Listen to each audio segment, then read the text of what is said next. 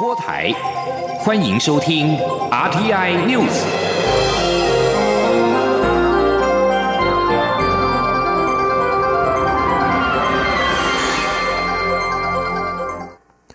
各位好，我是主播王玉伟，欢迎收听这节央广主播台提供给您的 RTI News 新闻。首先带您关注内阁人士。赖清德内阁宣布总辞，蔡英文总统今天上午宣布由苏贞昌接任行政院长一职。蔡总统表示，苏贞昌有经验、有魄力，也有执行力，符合台湾现阶段的需要。而他对于新任阁魁最大的期待，就是施政要让人民有感。而蔡总统在今天也强调了，台湾面临一连串的挑战，就是需要苏贞昌这样的老手来拼。他和苏贞昌会一起为台湾冲冲冲。前天记者欧阳梦平的采访报道。蔡英文总统十一号上午在总统府召开记者会，宣布由苏贞昌接任阁魁。苏贞昌及已经率领内阁总辞的行政院长赖清德一同出席。蔡总统致辞时，首先感谢赖清德完成许多重要的施政成果，并重申自己虽然百般不舍，还是尊重赖清德的决定。他并强调，赖清德仍然是台湾队的一员，未来还是会一起为台湾打拼。总统指出，在确认赖清德坚持的意志后，他正式征询苏贞昌接任阁魁。他认为苏贞昌有三个强项：经验、魄力及执行力，完全符合台湾现阶段的需要。总统说：“此刻的台湾需要一位有经验的行政院长，也需要一位有魄力的行政院长，以他的执行力来完成后续的改革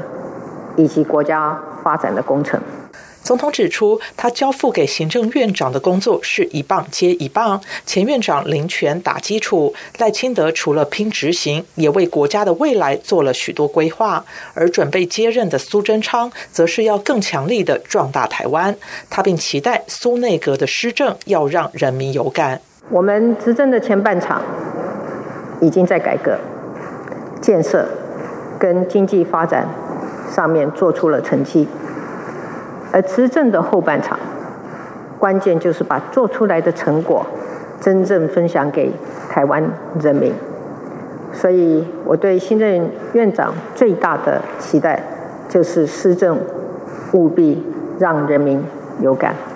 总统指出，二零一九年将是同时充满挑战和机会的一年。执政团队不但要持续实践壮大台湾的承诺，更要在社会的分配、弱势者的照顾以及受变局影响的人身上放更大的心力。他在九合一选后，曾经与苏贞昌有过深入直白的讨论。他认为苏贞昌输过，所以比任何人都知道这次输在哪里，也知道要从哪里爬起来。总统表示。台湾面对拼民生、护民主、守主权一连串的挑战，就是需要苏贞昌这样的老手来拼。他和苏贞昌会一起为台湾冲冲冲。中央广播电台记者欧阳梦平在台北采访报道。行政院长赖清德内阁总辞之后，蔡英文总统今天宣布新阁魁由苏贞昌回国接任。对此，民进党立院党团表示，以苏贞昌在新北选战呈现的火力表现，相信接任阁魁之后能够无缝接轨，马上上手。不过，国民党团立院党团则是表示，苏贞昌能否继续冲冲冲，重点恐怕在于蔡总统愿不愿意放权。亲民党团则是认为苏贞昌接任阁魁是一张稳健牌，但施政上恐怕难有重大突破。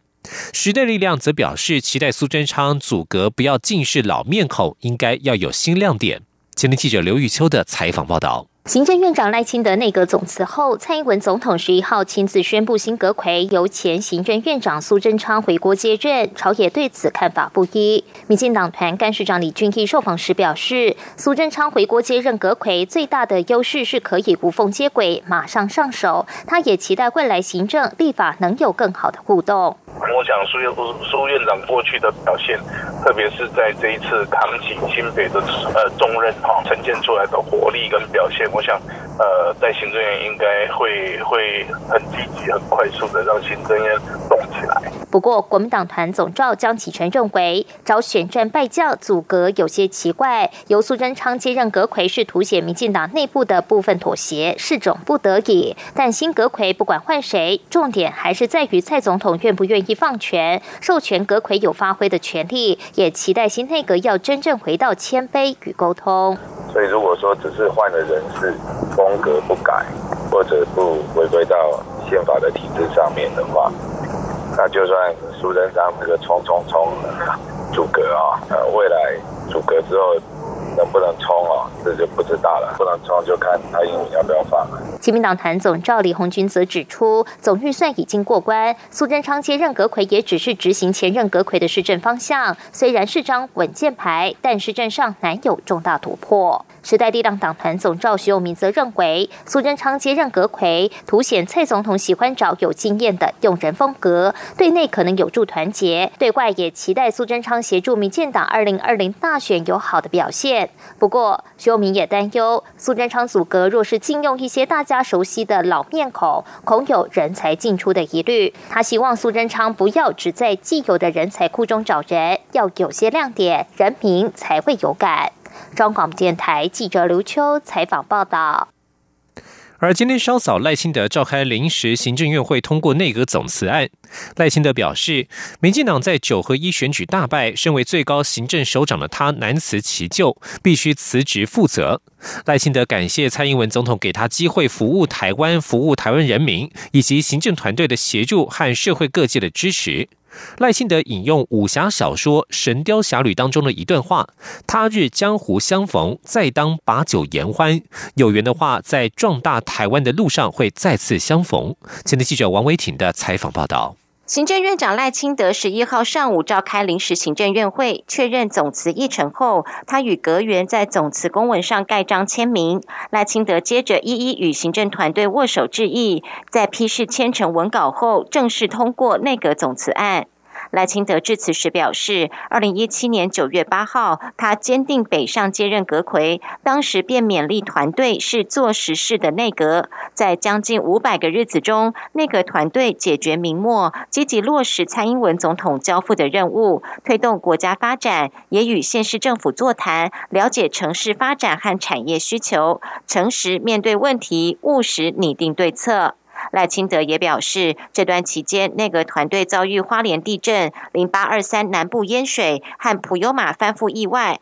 共同经历磨难，也一起分享欢乐。他表示，团队播下的种子也许无法在任内开花结果，但是许多已经萌芽或含苞待放，相信假以时日，国人就会看到成果。赖清德说：“我们所共同播下的种子，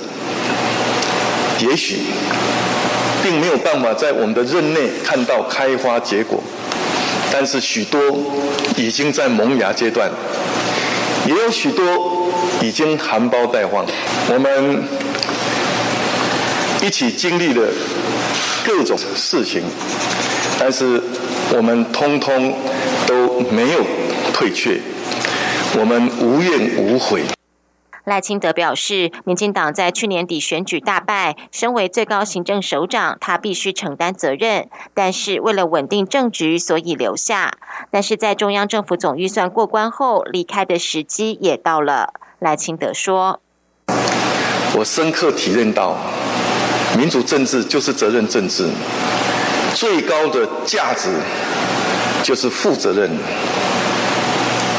因此。”也征得总统的同意，在今天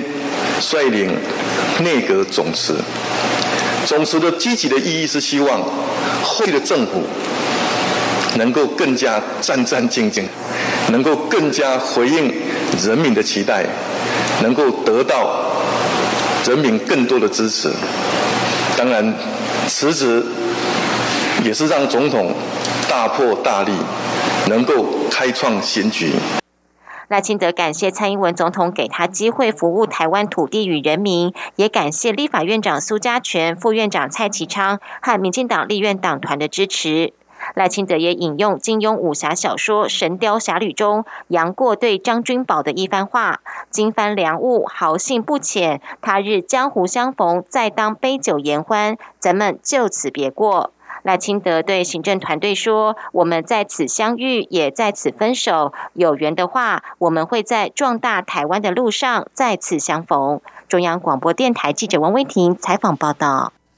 继续关注是文教议题，全国大专校院校长会议今年在中心大学举行。教育部代理部长姚立德表示，新南向教育政策是教育部重要的国际化政策。教育部今年将检视各校新南向国家学生的招生情形。他也再次提醒校长们，绝对不能透过中介来招生，出现假留学真打工的情况。前的记者陈国伟的采访报道：日前陆续传出有大学在招收外籍生或新南向产学合作国际专班学生时，疑似透过中介招生以及安排实习厂商，并让学生违法超时打工。教育部代理部长姚立德在全国大专校院校长会议上表示，有些学校开设的外籍生及新南向专班，在教学品质或打工实习的部分确实有改善的地方。教育部往后将会进一步检视，以求改善。绝对不可以透过中介来招生，绝对不可以透过中介来安排实习的厂商。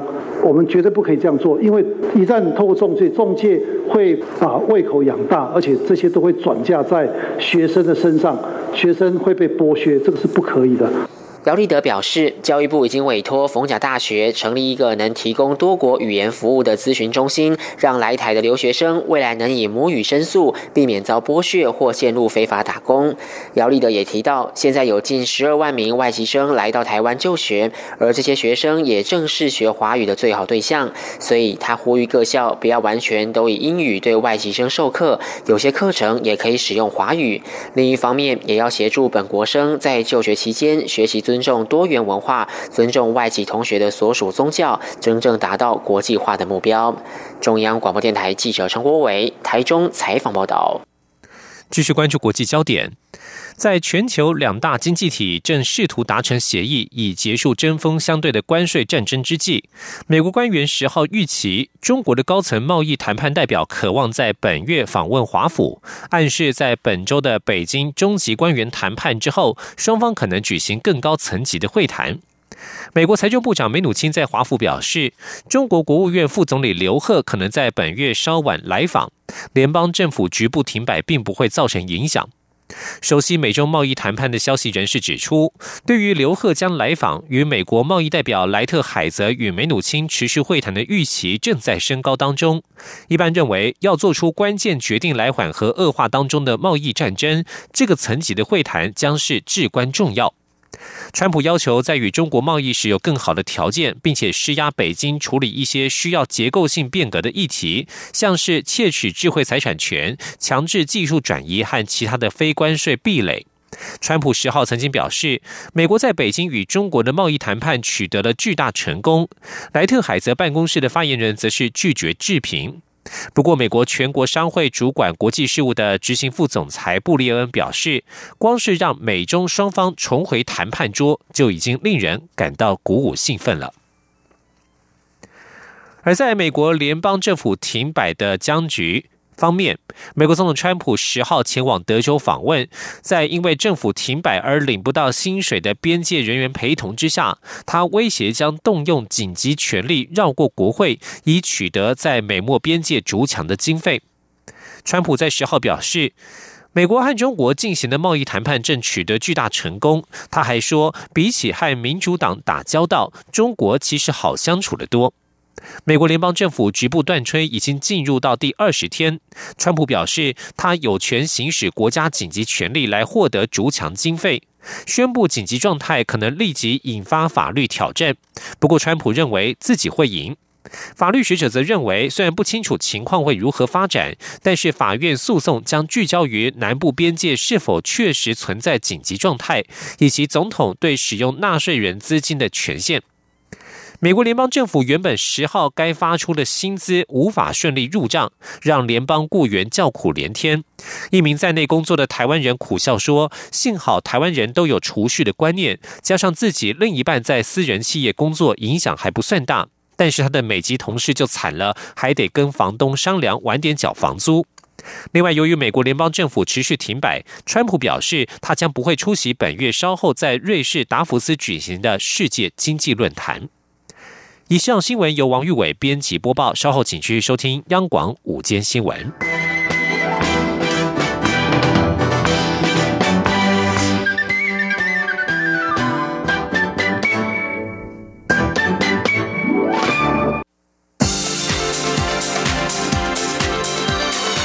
这里是中央广播电台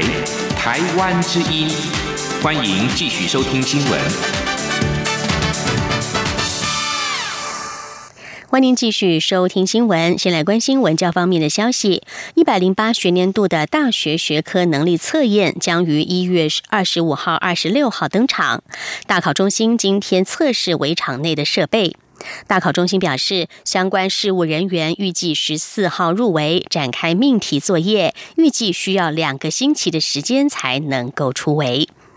央广记者江昭伦的报道。一百零八学年度大学学测共有十三万八千三百九十人报考，二十四号开放考生查看市场，二十五号第一天考英文、国文、社会，二十六号考数学、国文写作、自然。大考中心十一号开放让媒体参观围场内空间规划，并测试印刷、定折等机器设备。大考中心主任刘梦琪指出，围场空间包含命题区、住宿区与生活餐厅区，整个事务流程从命题校对到最后印刷装订完成。平均需要十二个工作天。此外，近几年因应不同身心障碍考生需求，个别命题格式也增多，事务人员也要增加。八十个人挤在不大的空间，让整个围场空间感觉更显狭小。刘梦琪说：“我们现在因为要支援身心障碍考生，所以我们的试题还要针对要有不同的，包含点字试题、盲用电子试题、语音播放试题、电子试题，所以它一份试题其实有好几种不同的格式要出来，这边全部都要在委内解决哦。”那全部的份数非常的可怕哈，到了今年也是到了一千一百多箱的考题哦，那这权重是二十几公吨，八十个人入围哦，平均来讲接近两个礼拜。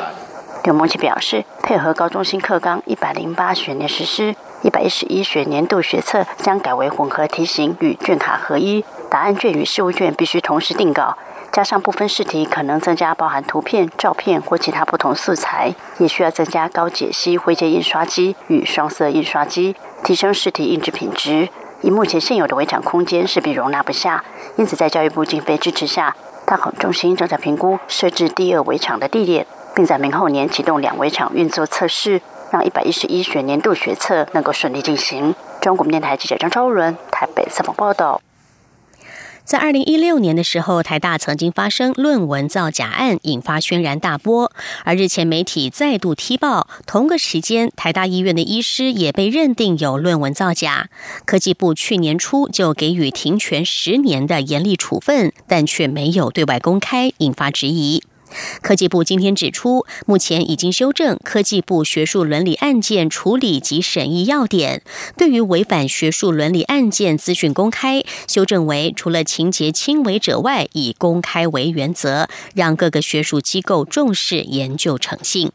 记者姜文杨文军的报道。平面媒体报道，台大医院主治医师陈坤峰多达十篇论文，经科技部调查认定造假，去年初就予以停权十年的严厉处分，并不得申请科技部研究计划，也追回六十八万元研究经费。不过，情节如此严重，却未对外公开，遭外界质疑是黑箱作业。对此，科技部十一号指出，昨天晚间他们已修正科技部学术伦理案件处理及审议要点第十三点。关于资讯公开的规定，明文将由审议会决议改为除情节轻微者外，以公开为原则。也就是说，除了停权两年以下案情轻微的案件，其他学伦违规案件均以公开为原则。科技部新闻组组长王丽珍说。那情节轻微的意思，就是说，如果他被处分是停权两年以下，那我们就认为他这是比较属于情节轻微的部分，可以不予公开。但是只要是两年以上，含两年的部分，我们都会来公开他相关的资料。科技部表示，参酌美国、日本及新加坡等国做法，未来针对违反学术伦理的案件，除了情节轻微者外，都将主动予以公开。公开的内容包括姓名、学校、系所、违反情节及主治方式等。后续将依行政程序办理发布作业，估计至少需要一个月的作业时间。王丽珍也指出，相关规定修正完成后，将以违反学轮行为的发生时间点来界定，不会溯及既往。也就是说，若是在规定完成之前发生，则适用旧的规定；在新规定修正后发生，才适用新规定。中央广播电台记者杨文君台北采访报道。陆委会与国民党最近针对了“九二共识”的议题唇枪舌战。针对国民党发言人洪孟凯批评陆委会是黑心机关，陆委会今天回击表示，陆委会是根据立法院通过的组织法正式成立的机关，绝非黑机关，并严正驳斥洪孟凯污指蔡政府为黑心厂商，陆委会是黑心机关的不当言论。陆委会指出，蔡英文总统以前在担任陆委会主委，有关“九二共识”的发言，主要是陈述前总统李登辉执政时争取一中各表的李政府的立场。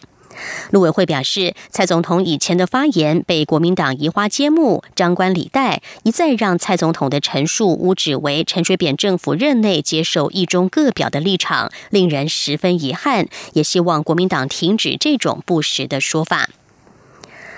而陆委会批评前总统马英九不敢在中国领导人习近平面前讲出“一中各表”，也质疑二零一五年的马习会闭门会谈的内容。马英九今天在接受广播节目专访的时候回应指出，他确实当着习近平的面讲出了“一中各表”与中华民国宪法。陆委会与立法院对此都有公开的逐字记录，所以他没有骗人，也希望民进党别再诬赖他了。记者王兆坤的报道：针对不敢在习近平面前讲出“一中各表”的批评，前总统马英九回应指出，马习会闭门会谈时，他真的有在习近平面前提到“一中各表”，而且还讲出中华民国宪法。那时他看着习近平讲述这段话，习近平静静的听，没有任何反对或不安的表情。马英九指出，马习会后。时任陆委会主委夏立言在立法院内政委员会报告，就将闭门会谈的内容逐字稿送交立法院。马英九说：“这个立陆委会有这个记录，立法院也有这个记录，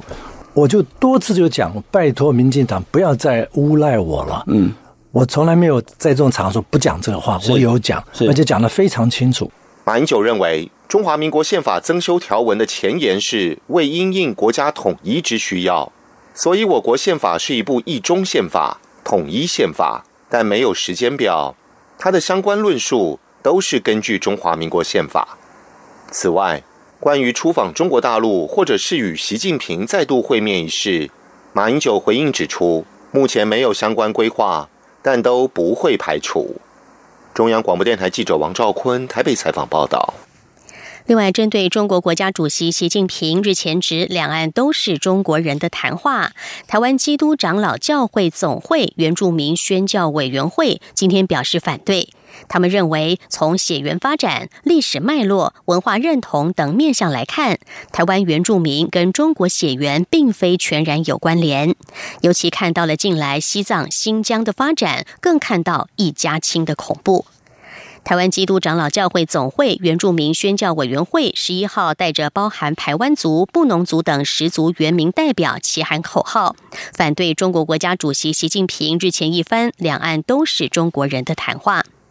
台湾基督长老教会总会元宣会认为，习近平的说法完全抹灭了台湾原民独立存在的事实，而且原民在血统、文化认同及信仰上都跟中国不同，因此他们除了强烈批判习近平之外，也支持蔡英文总统稳定政局、领导国家。周末到来了，来看一下天气的状况又要改变了。中央气象局表示，从明天开始，东北季风就会南下，北台湾的温度也会骤降到十五六度到二十度左右，并且会一直持续到下周四。至于入冬以来大家期待的初雪，迄今仍然是渺无踪影，恐怕会刷新史上最晚报道的记录。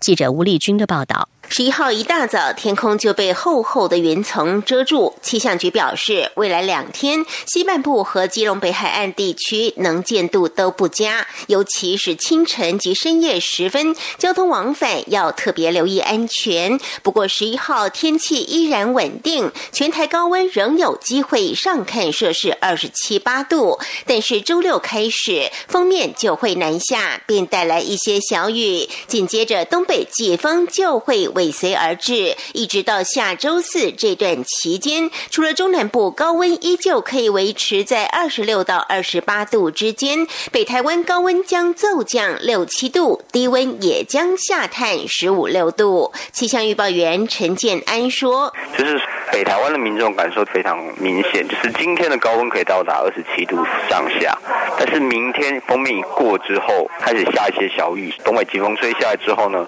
高温大概就未来一周。”都只剩下二十度出头，所以降温就大概有六到七度了。早晚的低温，以北部地区来讲，大约是十五、十六度左右。那十五度比较容易发生在沿海空旷地区，市区的话，应该还是十六、十七的几率比较高。那中南部地区的话，清晨低温大约是十七、十八度。气象局指出，未来一周在东北季风影响下，除了台湾北部和东半部容易有些断断续续的降雨外，中南部仍可维持多云到晴的天气。不过十四、十五号两天会有些小空档，不仅风力会稍微减弱，水汽也会趋缓。北台湾高温则有机会略微回升两三度，但是低温依旧不变。此外，由于去年十二月入冬以来的第一道初雪，迄今仍杳无踪影。如果根据气象预报，未来一周都没有冷气团或寒流来袭的迹象，那么今年极有可能刷新两千零八年直到一月十七号初雪才先先来迟的记录。中央广播电台记者吴丽君在台北采访报道。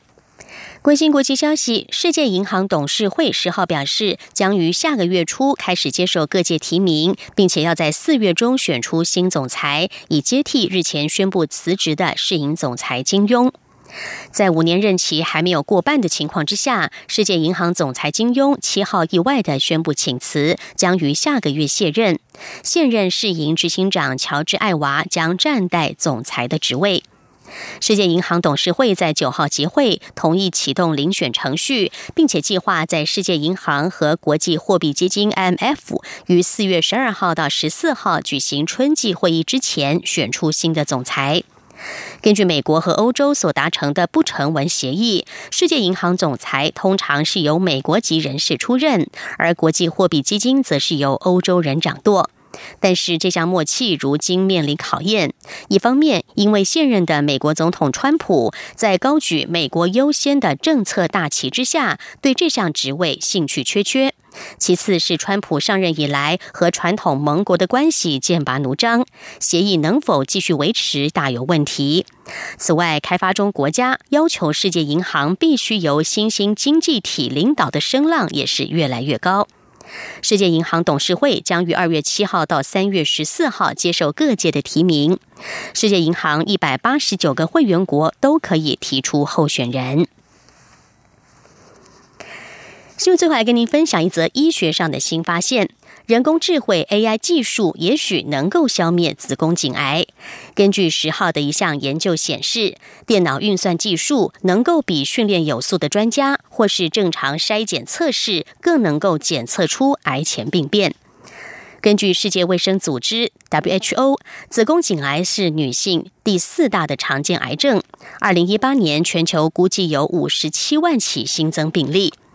尽管在筛检和疫苗接种上有重大的进展，但是主要多是富裕国家女性受益。筛检和疫苗接种能够预防造成多数子宫颈癌的人类乳突病毒的扩散。美国国家癌症研究所癌症流行病学和遗传学部医生许夫曼就表示，子宫颈癌现在是一种贫穷、资源匮乏的疾病。许福曼与团队运用了从哥斯达黎加收集的六万多张子宫颈的照片档案，建立起一套演算法。这项研究从一九九零年代就开始追踪，超过了九千四百名女性，长达十八年。根据发表在美国国家癌症研究所期刊的一份报告，这种称为自动视觉评估的 AI 技术，发现癌前病变细胞的准确率高达百分之九十一。相较之下，人类专家检验能够发现百分之六十九的癌前病变，而传统的实验室检查，例如子宫颈抹片检查，则是百分之七十一。这个团队目标在未来的三到五年内要推出这项技术，现在正在募集全球更多的患者进行临床试验，最终要让这项技术能够更容易的在任何地方都被使用。以上 T I News 由陈义军编辑播报，谢谢收听，这里是中央广播电台台湾之音。